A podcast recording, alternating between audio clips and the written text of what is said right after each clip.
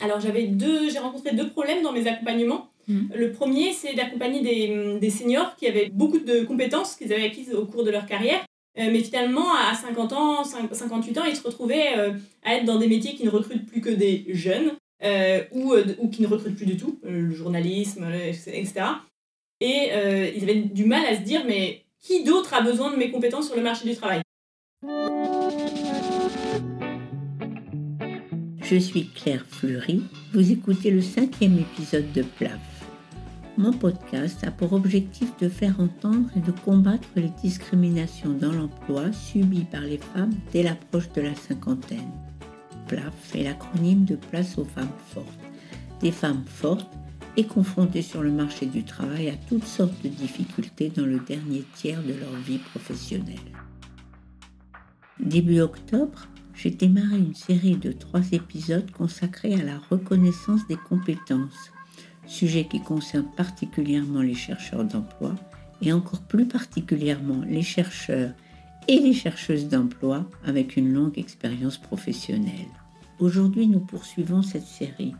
J'ai invité Alicia Gaillou, créatrice d'une application qui s'appelle Mes compétences. Cette appli s'appuie sur le postulat que chaque personne a un parcours qui a de la valeur sur le marché du travail.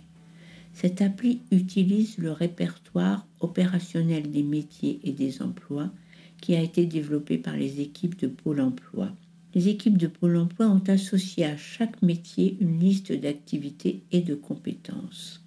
L'application développée par Alicia est gratuite et destinée à toute personne qui souhaite faire le point sur elle-même et se positionner sur le marché du travail. Mes compétences offrent ce qu'on ne trouve nulle part ailleurs. L'appli s'appuie sur le répertoire ROM de Pôle Emploi en y ajoutant des fonctionnalités complémentaires. Pour faire simple, il y a une certaine similitude avec un site de rencontre. L'idée de base est la suivante. La personne qui est en recherche dresse la liste de ses compétences, tant techniques que comportementales, acquises dans sa vie professionnelle, mais aussi dans sa vie associative et familiale.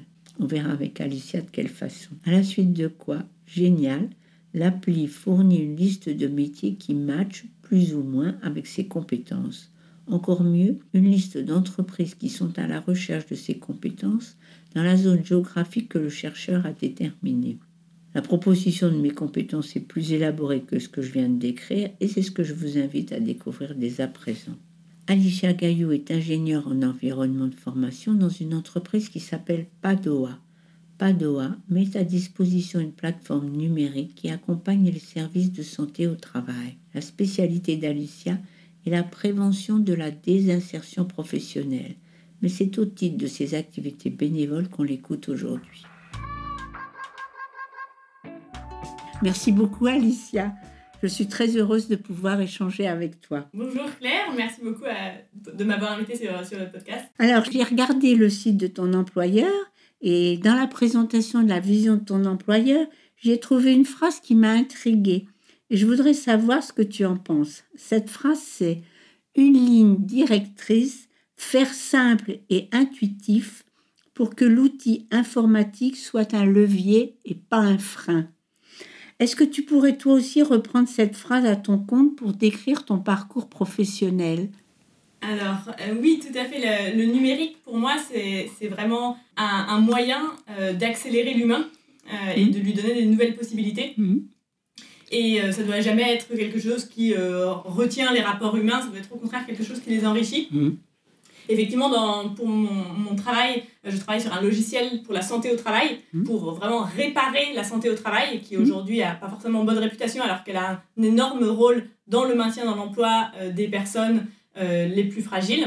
Et, euh, et d'autre part, dans le logiciel du coup, dont on va parler, mes compétences, qui est là pour aider les, les chercheurs d'emploi et leurs accompagnants à trouver leur place sur le marché du travail. Avant de présenter l'outil que tu as développé, est-ce que tu peux nous dire comment tu as rejoint Solidarité Nouvelle face au chômage? Euh, donc en fait, c'est en 2020, que, euh, avant la pandémie, euh, que je cherchais des associations dans lesquelles m'investir. Et je savais déjà que je voulais travailler sur l'insertion professionnelle, parce que pour moi, le travail est vraiment un moyen de, de se- de s'épanouir. Et du coup, je voudrais que tout le monde puisse avoir cette chance. Et donc j'ai regardé, j'ai utilisé le site Paris Je t'aide, qui répertorie toutes les associations. Et j'ai trouvé dans le 11e l'antenne de, de, solidarité nouvelle face au chômage. Et ça m'a beaucoup plu, la partie, le fait d'être en binôme, donc d'être deux pour accompagner une personne, parce que j'ai fait aussi des, des accompagnements seuls, et des fois on est un peu mal à l'aise, on, on, on, peut moins facilement progresser dans l'accompagnement. Et également ce côté en groupe qu'il y a à SNC, euh, est structuré, où on propose des formations, où on propose euh, des, des, outils pour progresser dans l'accompagnement. Donc tout ça, ça me paraissait très intéressant. Euh, et donc je les ai rejoints en février 2020. donc ça fait bientôt un an et demi. Et comment est venue l'idée de cette appli? Alors j'avais deux, j'ai rencontré deux problèmes dans mes accompagnements. Mm. Le premier, c'est d'accompagner des, des, seniors qui avaient beaucoup de compétences qu'ils avaient acquises au cours de leur carrière, mm. euh, mais finalement, à 50 ans, 58 ans, ils se retrouvaient euh, à être dans des métiers qui ne recrutent plus que des jeunes, ou qui ne recrutent plus du tout, euh, le journalisme, etc. Et ils avaient du mal à se dire, mais qui d'autre a besoin de mes compétences sur le marché du travail? Et j'étais incapable de répondre à cette question parce que je ne processais pas tous les, toutes les données pour être capable de, de, de retrouver des réponses. Et l'autre chose, c'était à l'autre bout du spectre, euh, avec euh, des personnes euh, qui étaient plutôt dans des métiers manuels, avec, que je voyais via la cravate solidaire par exemple. J'avais aucune idée de leurs compétences techniques mm. ou de comment bien conduire un entretien sur des choses qui étaient importantes pour leurs futurs recruteurs.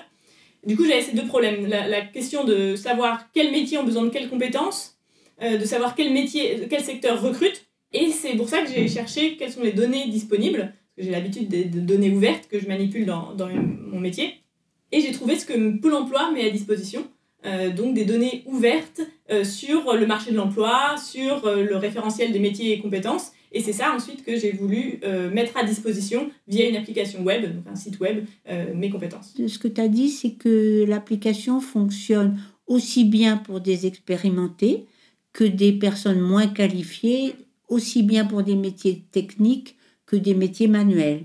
Tout à fait. En fait, mm. c'est la chance d'utiliser le ROM, donc le référentiel des opérationnels des métiers et emplois, développé par Pôle emploi. Bien. Donc, bien sûr, il a des limites en tant que référentiel, il mm. n'est pas 100% complet, mm. mais il, il, aborde tout le spectre des métiers, depuis les métiers manuels, les métiers sans qualification nécessaire, jusqu'à des métiers extrêmement pointus. Alors, si tu veux bien, on va entrer dans le détail des différentes composantes de ton application.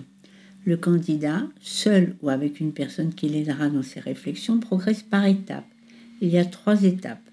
Premièrement, il détermine son profil. Deuxièmement, il explore le marché du travail. Et troisièmement, il découvre toutes les ressources que tu as mis à disposition pour finaliser son projet professionnel. Alors, dans cette première partie, on va compléter en effet son profil avec comme but principal euh, d'identifier ses compétences. Donc pour ça, on va proposer de déjà trouver les métiers qu'on a exercés ou du moins pour lesquels on a été formé. Oui qu'on va trouver ces métiers et ensuite euh, l'outil va proposer les compétences du ROM associées. par exemple, si je dis que j'étais boulanger, on va me proposer les différentes compétences liées au métier de boulanger et je vais pouvoir sélectionner celles que j'ai vraiment euh, acquises. Ensuite, je vais pouvoir le faire euh, via les diplômes que j'ai pu avoir.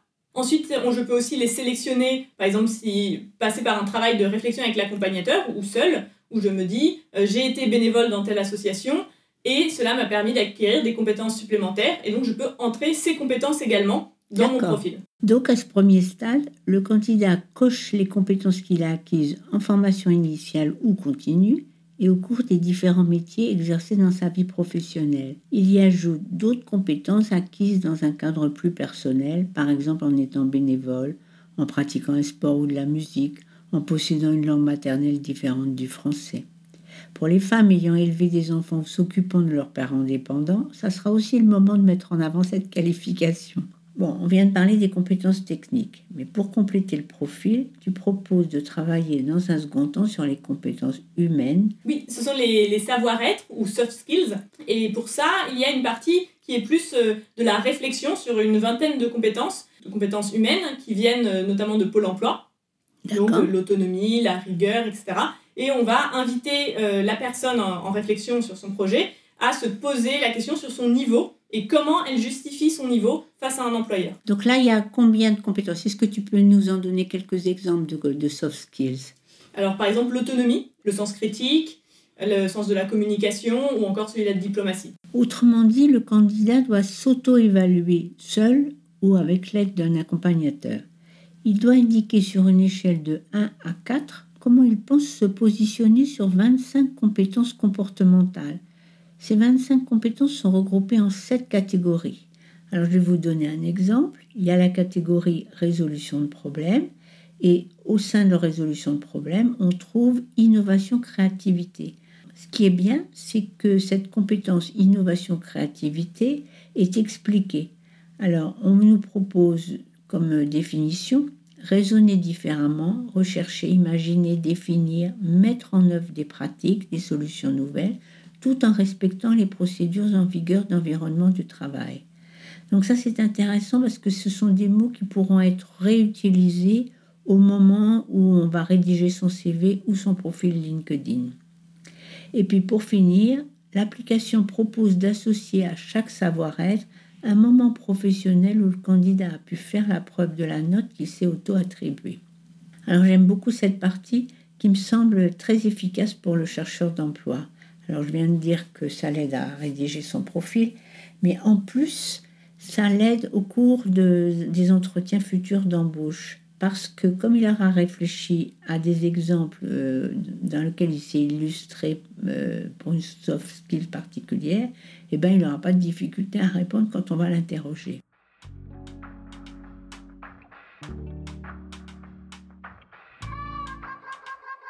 C'était donc la première étape. Ça y est, le candidat a rempli son profil. On peut passer à la deuxième étape, l'exploration du marché du travail. Et là, tu vas proposer plusieurs façons de faire et il y en a sept. Le plus de l'appli Mes compétences est que cette exploration du marché du travail ne se fera pas dans le vent, si je puis dire, mais toujours en rapport avec le profil qui a été déterminé dans l'étape précédente. Pour cela, il y a plusieurs méthodes, parce que c'est un vaste sujet. Oui. Euh, donc la première, bah, finalement, c'est justement de tester son rêve. C'est-à-dire d'entrer un métier et de comparer ce métier avec le profil de compétences qu'on a rempli pour indiquer les compétences communes ou les compétences manquantes. Et bien sûr, à partir de là, on pourra aller approfondir et voir les formations qui permettent d'acquérir ces compétences si on veut vraiment réaliser son rêve. Ensuite, il y a une partie plus euh, vraiment très exploratoire, c'est qu'on prend l'ensemble des métiers et on les compare à ses compétences. Mm. Et du coup, on classe les métiers qui ont le plus de compétences en commun avec le profil. Mm. Et donc, ça peut donner des nouvelles idées, des métiers auxquels on n'aurait pas pensé, mais pour lesquels on a déjà une bonne partie des compétences. Mm. Alors ça, c'est la fonctionnalité que les utilisateurs de mes compétences aiment le plus. En effet, elle leur permet de prendre conscience de la faisabilité des reconversions qu'ils envisagent, puisqu'elle leur indique à la fois quels seront leurs atouts pour s'y lancer et leurs lacunes et éventuellement les formations dont ils auront besoin. Et puis il y a d'autres utilisateurs qui ont pu découvrir grâce à ça qu'ils pourraient postuler à des métiers auxquels ils n'avaient jamais pensé tout seuls. Mais tu t'arrêtes pas là. Une fois qu'on s'est fixé sur un métier, encore faut-il vérifier que les entreprises recrutent sur ce métier. Est-ce que tu peux nous en dire plus? Alors tout à fait. Donc euh, toujours dans ces données ouvertes de Pôle Emploi, euh, Pôle Emploi met à disposition euh, des développeurs euh, les offres d'emploi publiées par Pôle Emploi et ses partenaires, donc des grands sites comme Région Job, mm. Indeed, etc. Et donc, je récupère ces offres et je les classe en fonction de, votre profil et, je les affiche. Donc, comme ça, vous, pouvez vraiment voir très précisément comment les employeurs décrivent les métiers que vous pensez peut-être découvrir. Donc, ça permet d'être rapidement très concret euh, sur les exigences du marché du travail, en plus de voir si tout simplement il y a des offres ou pas. Mais quand le candidat a sélectionné le métier qui pourrait lui convenir, l'appli lui fournit d'autres informations qui lui permettront de faire avancer sa recherche plus précisément. Le nombre d'offres correspondant à ce métier dans sa zone géographique, les salaires moyens, les types de contrats et encore une autre info précieuse. Je vais remonter d'autres statistiques sur le marché du travail, parce qu'il ne faut pas oublier que les offres ne sont qu'une des parties euh, visible, nous ne ah. que la partie visible du marché du travail. Et vous trouverez notamment sur, la sur les fiches métiers des statistiques qui indiquent combien de personnes retrouvent un emploi via des offres, via leur réseau professionnel, via l'intérim, euh, via la candidature spontanée, etc. Donc si on a vraiment un rêve et qu'on pense qu'on a vraiment les compétences pour le faire, on peut s'accrocher et passer par ces autres canaux. Est-ce que tu peux nous préciser si mes compétences sont complémentaires avec Pôle Emploi? Tout à fait. Euh, pour plusieurs raisons. Euh, donc, euh, je ne sais pas si vous le connaissez, mais c'est l'espace personnel du candidat sur Pôle emploi. On peut d'ailleurs avoir si on n'est pas vraiment chercheur d'emploi, on n'a pas besoin d'être inscrit chez Pôle emploi pour l'avoir. Et c'est un outil qui permet aussi de définir ses compétences et ensuite d'indiquer un métier qu'on veut faire et propose des offres. Donc, la différence, on, on voit tout de suite, c'est que, un, Alors j'ai essayé d'avoir un outil un peu plus ergonomique que celui, celui de Pôle emploi, en tout cas c'est ce que m'ont dit des chercheurs d'emploi, que c'est plutôt réussi. Mm. Euh, et l'autre chose, c'est que Pôle emploi s'attend à ce que vous sachiez déjà euh, l'emploi que vous voulez faire, mm. alors que moi je vous aide à le déterminer. Euh, et donc c'est complémentaire. On peut passer sur mes compétences pour trouver des pistes de métiers qu'on souhaite faire, les tester rapidement et ensuite faire son profil sur Pôle emploi de manière à être visible par les employeurs notamment. On en arrive au troisième volet de l'appli. On a rempli mon profil, on a fait des recherches sur le marché du travail. Reste à découvrir l'espace ressources. Tout à fait, il y a une espèce de bibliothèque de ressources qui vont contenir aussi bien des, par exemple, des témoignages vidéo de métiers, parce que des fois on, découvre rapidement un métier mais on ne sait pas concrètement à quoi ça va ressembler, donc il y a des témoignages vidéo euh, pour s'immerger un peu plus. Des ressources euh, collectées notamment par les différentes associations avec lesquelles je travaille, comme euh, des, sites pour euh, mettre mis à, disposition par la région pour apprendre les langues, kios.fr en Ile-de-France, ou encore euh, Open Classroom, plein de, plein de ressources pour se préparer, pour s'évaluer. Il y a aussi un filtre parmi les ressources pour filtrer selon un métier ou selon le secteur qui nous intéresse. Alicia n'a pas tout dit. Il y a mieux encore, et ce chiffre sera le chiffre plaf de l'épisode. Sachez qu'elle a mis à disposition les infos et les liens vers 107 sites d'offres d'emploi. Donc ce sont tous les sites généralistes que vous connaissez, mais aussi les sites spécialisés par secteur d'activité. Nous en venons à la dernière et non des moindres des caractéristiques de mes compétences. On peut utiliser l'appli seule, mais Alicia l'a voulu comme un outil collaboratif entre un chercheur ou une chercheuse d'emploi accompagnée et un accompagnateur ou une accompagnatrice à quelque structure qu'il ou elle appartienne. Alors euh, peut-être une dernière question. Est-ce que tu as eu des remarques de personnes euh, qui pourraient craindre qu'un outil numérique ne se substitue à une relation en face à face? La bonne nouvelle, c'est que j'ai déjà eu assez peu cette remarque. Au contraire, souvent les... j'ai eu plusieurs euh, retours, un peu des verbatim comme c'est l'outil idéal de l'accompagnement. Très bien. Parce que ça permet d'approfondir la discussion et c'est plutôt un point de départ pour de nouvelles discussions interpersonnelles plutôt que plutôt qu'un obstacle. Certaines personnes avaient évoqué ça. Par exemple, je fais des présentations à des groupes SNC et j'ai toujours souvent une personne qui va dire euh, mais est-ce que ça remplace notre accompagnement? Et ce n'est pas moi qui réponds, c'est en général un autre bénévole qui lui dit mais non, c'est juste un support, c'est juste un, point d'appui pour notre accompagnement. Mais le plus important, voilà, ça n'a jamais pour but de remplacer l'accompagnement. J'en arrive donc à la conclusion. L'outil Mes compétences permet à toute personne qui s'interroge sur son avenir professionnel de mettre en lumière sa valeur sur le marché de l'emploi et de comprendre où et comment elle peut mettre à profit et proposer cette valeur. On a vu qu'on peut l'utiliser tout seul, mais ce que j'espère, bien au contraire, c'est que la confrontation avec l'écran déclenche le besoin de pouvoir échanger d'entendre d'autres points de vue et d'être soutenu, bref, d'être accompagné, et c'est ainsi qu'on tirera le meilleur profit de cette application. Je vous en donnerai un exemple dans le prochain épisode apparaître le 28 octobre. Nous y entendrons Sylvie, accompagnatrice à SNC, et Valérie, qui est chercheuse d'emploi. Toutes les deux se sont appropriées l'outil pour approfondir le dialogue entre elles, enrichir le parcours de Valérie et finalement envisager pour Valérie une orientation professionnelle plus pointue et correspondant à ses valeurs.